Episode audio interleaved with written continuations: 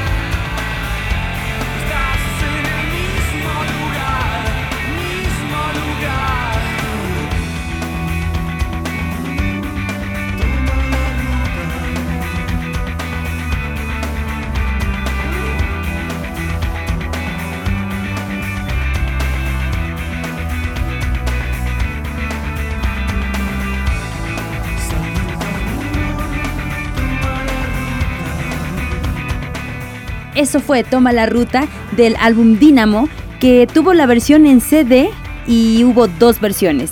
La versión argentina con las letras y los créditos completos y la versión estadounidense que no incluyó letras y presentaba otro orden en las canciones. De 1992 corremos al 2006 con el disco Ahí vamos, producido por Gustavo Cerati, disco de larga duración, grabado y mezclado en unisono. Esto es La Excepción.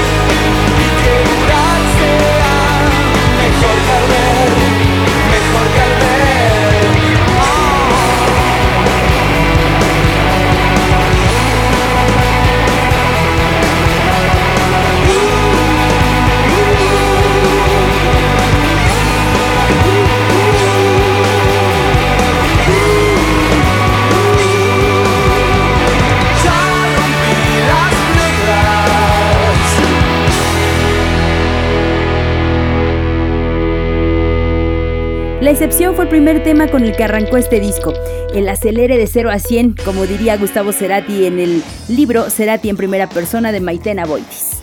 Y esta porque se las debía desde la primera temporada de Primavera Cero, aquí está Prófugos.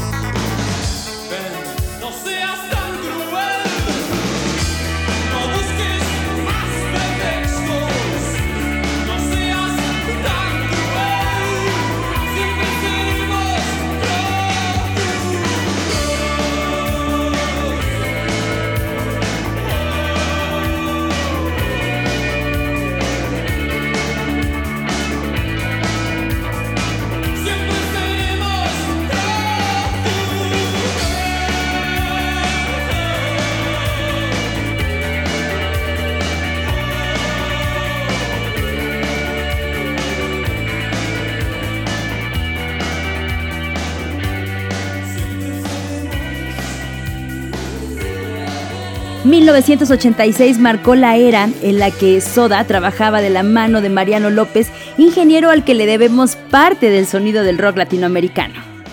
Cuentan los Soda Stereo en su biografía autorizada que Signos se convirtió en un parto, un disco que grabaron bajo presión porque ya se venía la gira Ruido Blanco. Cuentan que llegaron a dormir en el estudio de grabación junto con Mariano López, quien entregó el disco y la mezcla a tiempo. Estás escuchando Primavera Cero en su segunda temporada. Yo soy Margot Cortázar. Lo que viene a continuación se llama Río Babel. Es una oda a las letras, a la lírica creada en 1999 del álbum Bocanada. Fue editado en cassette y CD, grabado en Casa Submarina, un estudio en Buenos Aires, un gran estudio donde se han grabado grandes discos del rock, mezclado en Londres. Es una de mis piezas favoritas de todos los tiempos. Bocanada, el álbum consentido de la carrera solista de Gustavo Cerati, quien eh, describía este disco como el sinónimo de la fidelidad que sentía a su música y a sí mismo.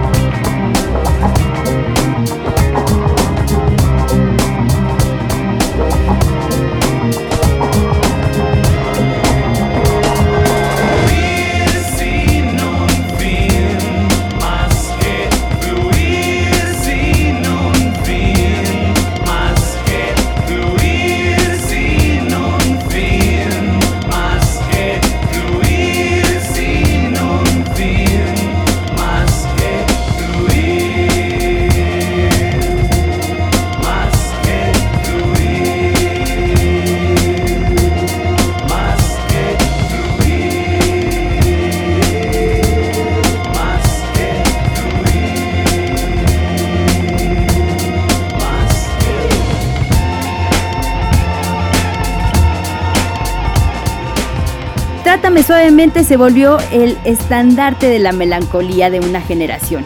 Sí, aquellos que estaban entre los 80 y los 90 la cantaron y la corearon y bueno, muchos de nosotros también lo hicimos.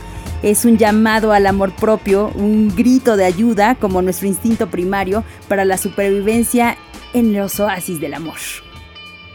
Bajo la producción de Federico Moura, en 1984 se lanza Soda Stereo, el álbum homónimo, que venía claramente influenciado por Moura y Virus. Las tendencias al ska y la balada pop atraparon a la generación sureña de 1980, quienes impulsaron la carrera de Soda Stereo para presentárselos al mundo entero. Alguien me ha dicho que la soledad se esconde tras tus ojos que tu blusa adora sentimientos que respiras. Tienes que comprender que no puse tus miedos donde están guardados y que no podré quitártelos si al hacerlo me desgarras. No quiero soñar.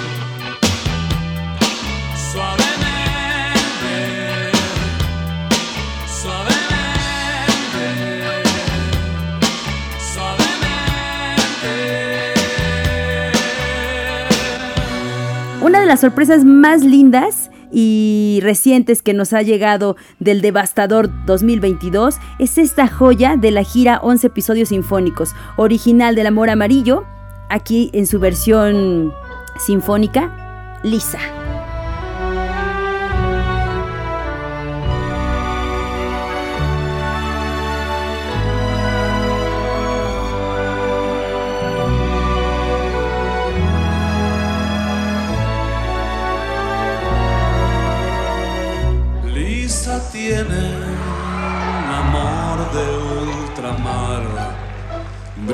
sun.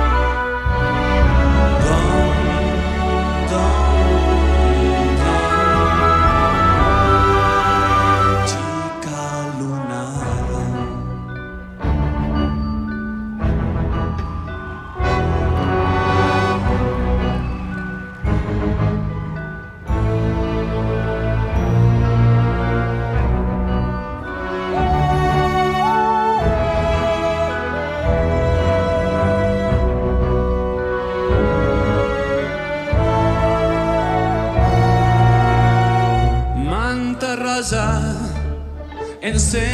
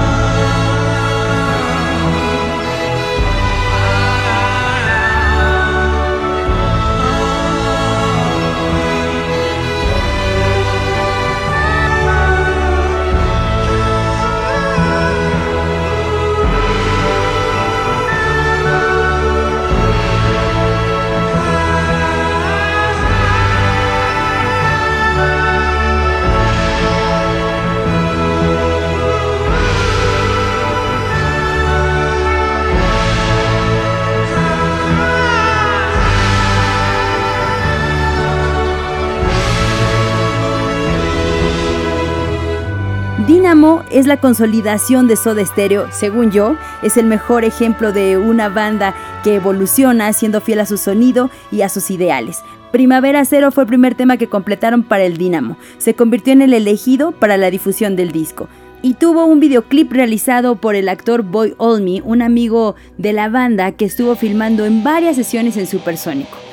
También fue el nombre elegido para crear el programa de Soda y Cerati en México, que tuvo su primera temporada en FM y que ahora continúa su vida en este formato. Espero que hayan disfrutado del capítulo 1 de Primavera Cero. Yo soy Margot Cortázar y los espero en la segunda entrega el próximo mes. Gracias a Carlos Andrade en la producción de este episodio. Chao, queridos todos.